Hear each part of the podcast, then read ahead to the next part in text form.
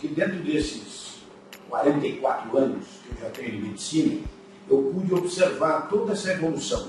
Não só a evolução da medicina em geral, eh, principalmente do diagnóstico, do tratamento, dos recursos para você fazer o diagnóstico, como principalmente do comportamento do paciente para com o médico.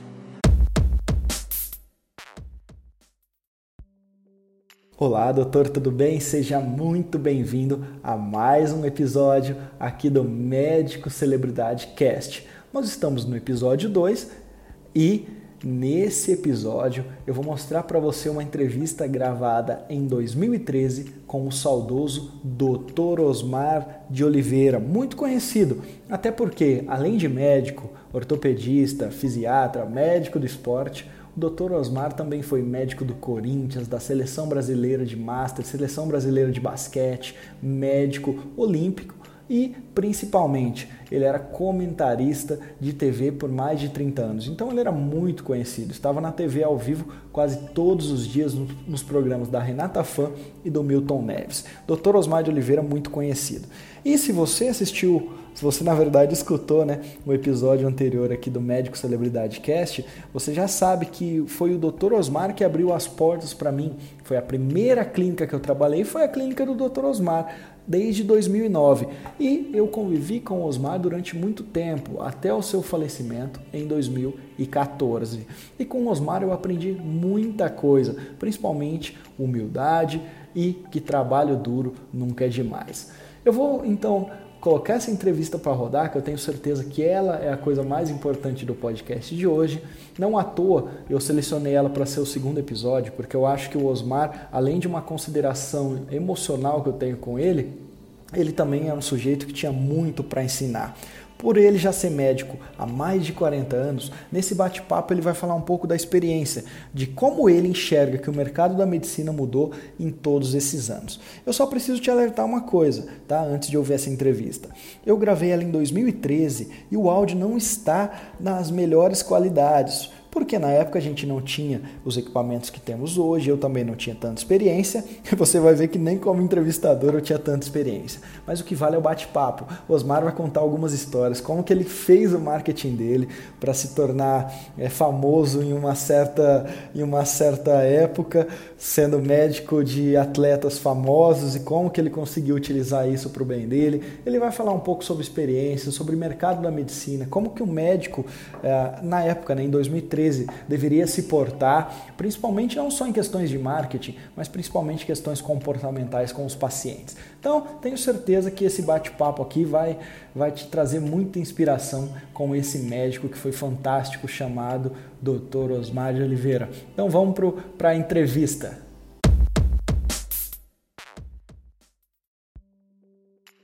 Olá pessoal, estou aqui com um sujeito muito especial, Dr. Osmar de Oliveira, talvez você conheça ele da TV Band, do, da TV Bandeirantes, do futebol.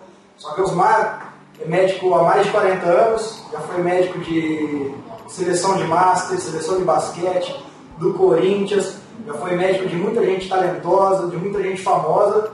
E gostaria de bater um papo com ele hoje, falar sobre a medicina dos tempos há 40 anos atrás a medicina de hoje. Como que esse paciente ele se comporta. Você vê alguma diferença, Osmar, de hoje para 40 anos atrás? Esse paciente ele já chega mais bem preparado? Como que, que é essa interação entre paciente e médico? Bom, é uma, uma questão complicada, mas é uma questão oportuna. É, porque dentro desses 44 anos que eu já tenho de medicina, eu pude observar toda essa evolução. Não só a evolução da medicina em geral, é, principalmente do diagnóstico, do tratamento, dos recursos para você fazer o diagnóstico, como principalmente do comportamento do paciente para com o médico. Lá atrás, por questões históricas até, eu acho que o médico lá atrás ele era mais respeitado. Né? A figura do médico era uma figura que gerava nos caminhos do médico um respeito muito grande. Estava atravessando a rua, qual doutor? E aquele tempo, a medicina era feita muito pelo doutor da família, então era um médico generalista que entendia de pressão alta, entendia de cardiopatia, era capaz de curar o rim, fazia diagnóstico de pele, era um, entre aspas assim, um sabichão. E essas pessoas tinham, as pessoas tinham um respeito muito grande a, a esses médicos. Mas, naquela época, o grande recurso que o médico, o médico da família tinha, era de poder ter muita calma, muito tempo para examinar o paciente. Então o paciente se sentia, de um lado, seguro, porque está vendo o médico lá, pegou o estetoscópio, mediu a pressão, mandou falar aquele 33 que se falava antigamente, para ver como é que estava, como é que estava o pulmão, pôs o abaixador de língua. O paciente que estava ali deitado, ele se sentia como se algum expert estivesse fazendo um grande check-up no corpo dele. Né? E ele saía de lá extremamente satisfeito com o diagnóstico do médico. Mas, evidentemente, que naquela época, o indivíduo tinha, por exemplo, uma, uma lesão no coração. O médico, mesmo o cardiologista, falava assim, olha, você tem uma cardiopatia, uma, uma doença do coração, e nós vamos estudar o que nós vamos fazer, eu vou depois te dar a resposta. Hoje, se você vai no consultório de um cardiologista, o, o doente chega lá e fala, eu sinto isso, isso, isso, isso, ele ausculta imediatamente, ele já puxa o eletrocardiógrafo, já faz um eletrocardiograma na hora, se bobear, o médico que tem um pouco mais de recurso, ele já tem um ecocardiograma para fazer dentro da, da, sua, da sua sala, e logo em seguida ele pode fazer exames de laboratório que hoje estão muito mais muito mais aperfeiçoados do que era antigamente, e pode fazer uma tomografia, fazer uma ressonância, de tal forma que o indivíduo chegou às duas horas da tarde, ele sai às seis horas com o diagnóstico, não o diagnóstico de uma cardiopatia, mas um diagnóstico completamente esmiuçado. E os recursos terapêuticos que o médico tem hoje fazem com que o tratamento tenha muito mais sucesso do que tinha antigamente. Você pega 44 anos atrás, por exemplo, um câncer em qualquer região do corpo, era um transtorno e a família ficava praticamente contando os dias que aquele indivíduo, aquele paciente ia conseguir viver. Hoje, 85% de todos os casos de câncer são curáveis. Né? Curáveis voltando a zero. E mesmo aqueles 15% que são, que são mais graves, eles melhoram muito através de uma quimioterapia, de radioterapia e de outros medicamentos que tem aí. Mas, nesse período todo, embora a medicina tenha evoluído do ponto de vista de diagnóstico, de recursos de imagem, de conhecimento do médico, eh, de aperfeiçoamento de técnicas, o paciente também modificou-se. Não é mais aquele paciente de 44 anos atrás que vinha e sentava ficando esperado no consultório. Hoje, ele já chega ao médico assim. Ele sabe que ele tem uma dor de cabeça nessa parte frontal aqui. Com certeza, ele não chega mais no médico hoje.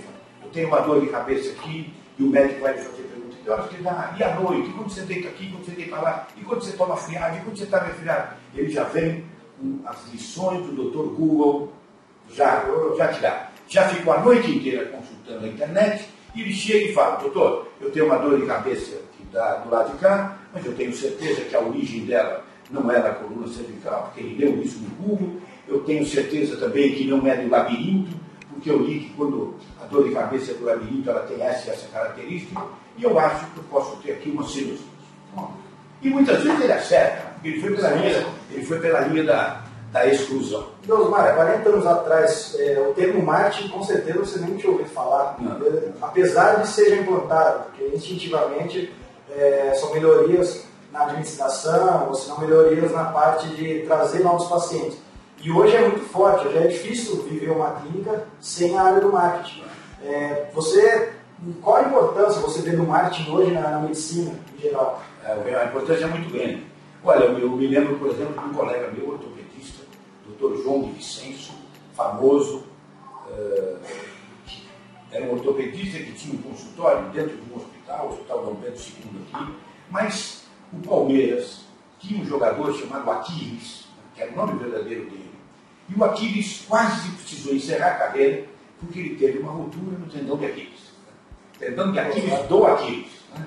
E naquela época, o que, que, se fazia? Você botava uma bota de gesso, ficava três, quatro meses com aquilo, a fisioterapia naquele tempo, Vitor, era extremamente precária, o forno de bia que você acendia com um pequeno fogareiro lá, uma coisa álcool, muito rudimentar. Mas o João de Vicenço operou o Aquiles. O Aquiles do Aquiles. E o Aquiles se recuperou e voltou a jogar.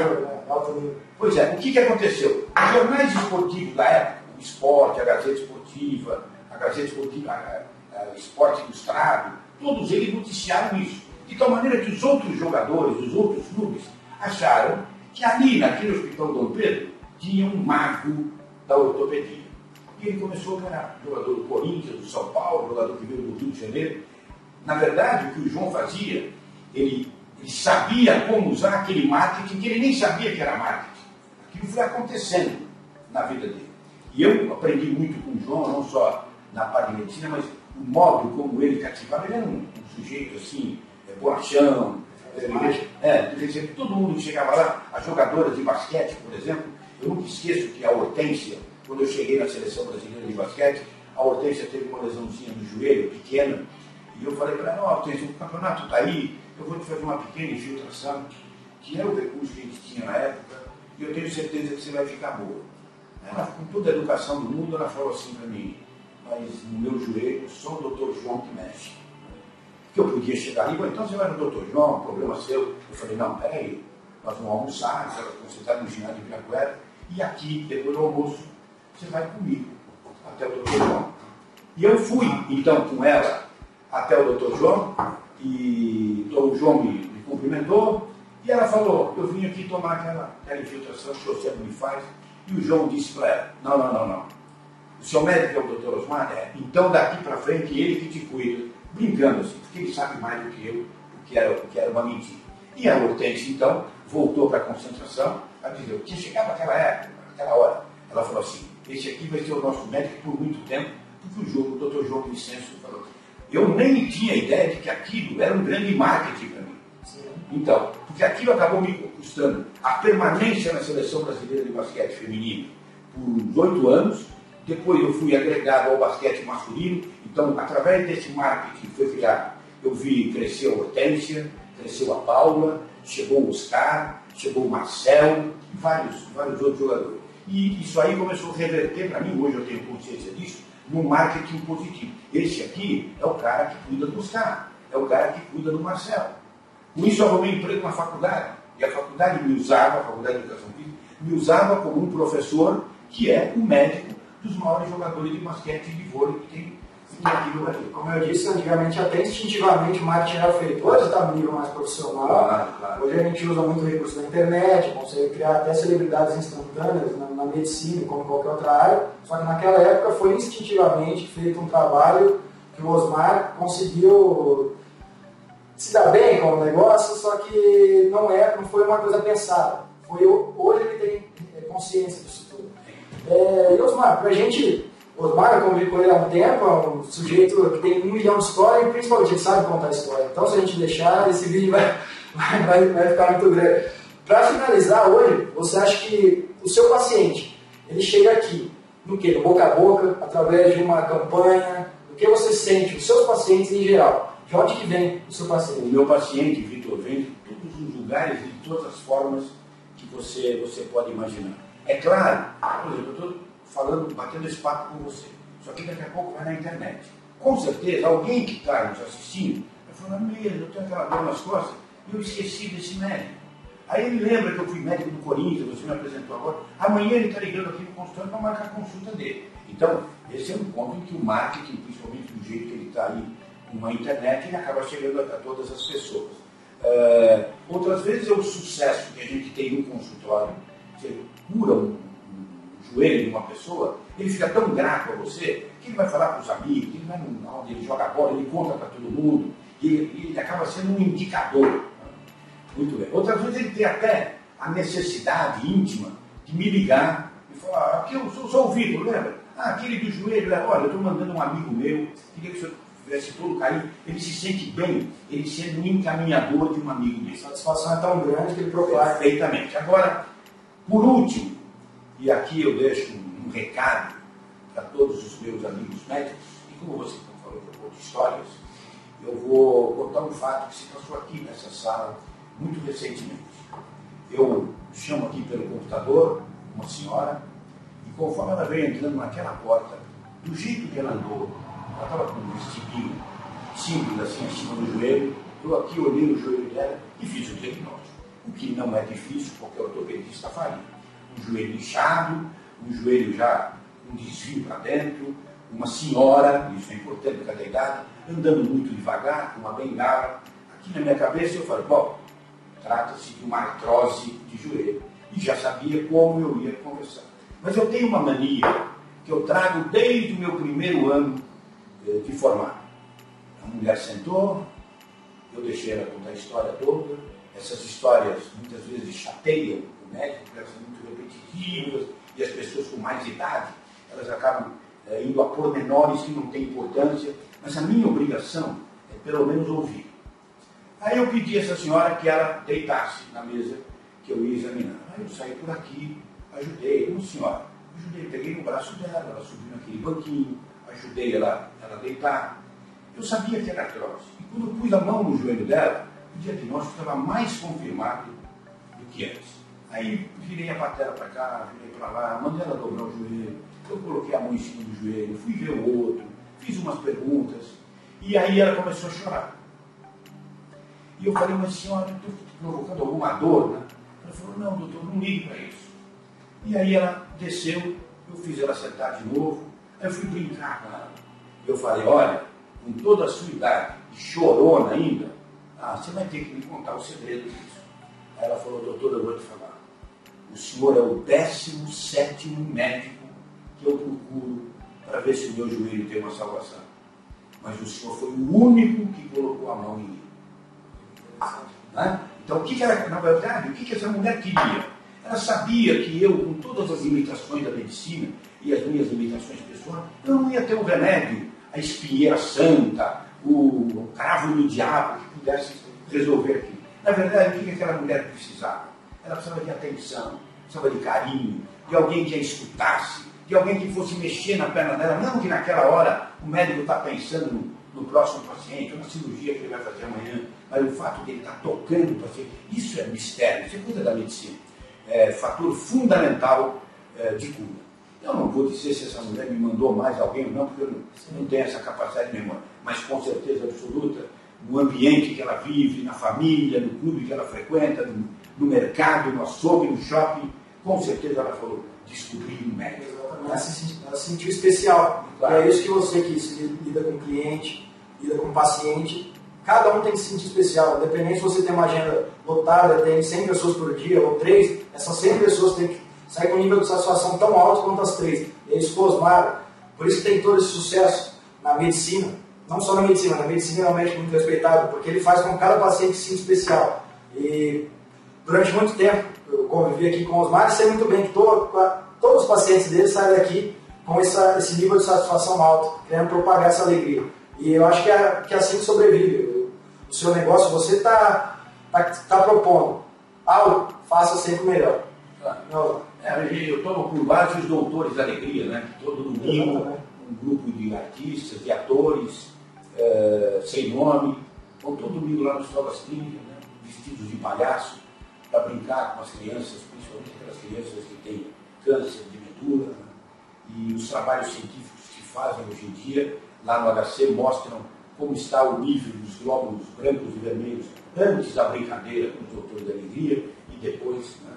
Ninguém tocou em ninguém, ninguém deu nenhuma injeção, ninguém colocou soro e o estado dos glóbulos se modifica porque aquelas crianças sentem a brincadeira, o companheirismo e sentem que estão protegidas por aquelas pessoas. Eu não sou um doutor da alegria, mas eu procuro, não sei se estou até sendo, sendo um pouco ético aqui, mas eu procuro dar um pouco de alegria nos meus pacientes. E do outro lado, eu também aprendo muito com eles. Né? Há pouco tempo tinha aqui um casal no, meu consultório e eu perguntei para ela o que, ela tinha e ela começou a me contar uma história muito antiga, ela foi no passado. Aí ela falou assim, olha, em 1930, aí o marido oh, para com isso, em 1930, não tinha nem campeonato. E ela começou a insistir e ele chegou para mim e falou assim, doutor, minha mulher tem mania de contar umas coisas do tempo do avião a lenha. E eu morri de dar risada com isso. E hoje, às vezes, nas minhas transmissões, nos meus comentários, eu falo, e esse jogador é tão antigo quanto o avião a lenha. Aprendi, aprendi com esse paciente, o senhor da Moca. É meu paciente até hoje. Agora eu consulto ele também, além da esposa. Tem muita coisa para extrair dessa figura aqui. É. É, deixa um tchau é uma, uma última dica. Eu acho legal você deixar uma dica do que não fazer na medicina, do que, do que um médico. É, talvez para ganhar espaço, talvez por publicidade, faça, mas na, na, sua opinião, o que não fazer porque no futuro pode refletir mal para a sua carreira? É, eu acho que o médico tem que zelar muito pelo paciente dele, tem que zelar pela verdade. Quando ele não souber um diagnóstico, ele tem que ter a hombridade, a honradez de falar, senhor, eu não sei o que o senhor tem, vou mandar para um amigo meu que é especialista nisso. Acho que o, doente, o paciente merece, merece esse respeito. Eu sei que todo mundo tem sua vida, todo mundo precisa do dinheiro para sustentar sua família, para crescer na vida, mas vou falar aquilo que eu faço. Uh, de vez em quando chega um paciente aqui que eu percebo, uh, muito simples, pelas poucas roupas, pelo modo de falar, e eu fico aqui comigo, mas como é que esse homem arrumou dinheiro para pagar uma consulta particular comigo? E eu faço a consulta normal e depois no final eu pergunto, qual é a sua profissão? Já não tem mais importância no diagnóstico.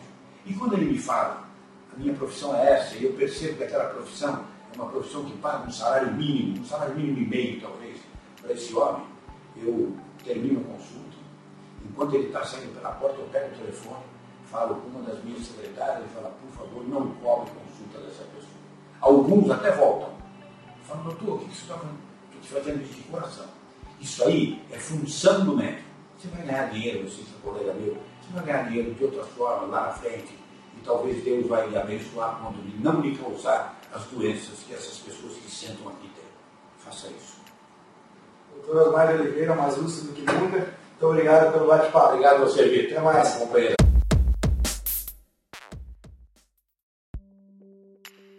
Doutor, falei para você que bate-papo era de alta qualidade o quanto o Dr. Osmar faz falta, né? Quanto médicos experientes como ele fazem falta para nos dar essas dicas, falar um pouco da vivência. Então esse bate-papo de número 2 aqui do Médico Celebridade Cast foi em homenagem ao saudoso Dr. Osmar de Oliveira, que eternamente está no meu coração e na minha memória. Espero que esse bate-papo tenha feito sentido para você, que você possa é, extrair alguma coisa de útil, se não quase tudo de útil do que ele falou, e te espero no próximo episódio do Médico Celebridade Cast.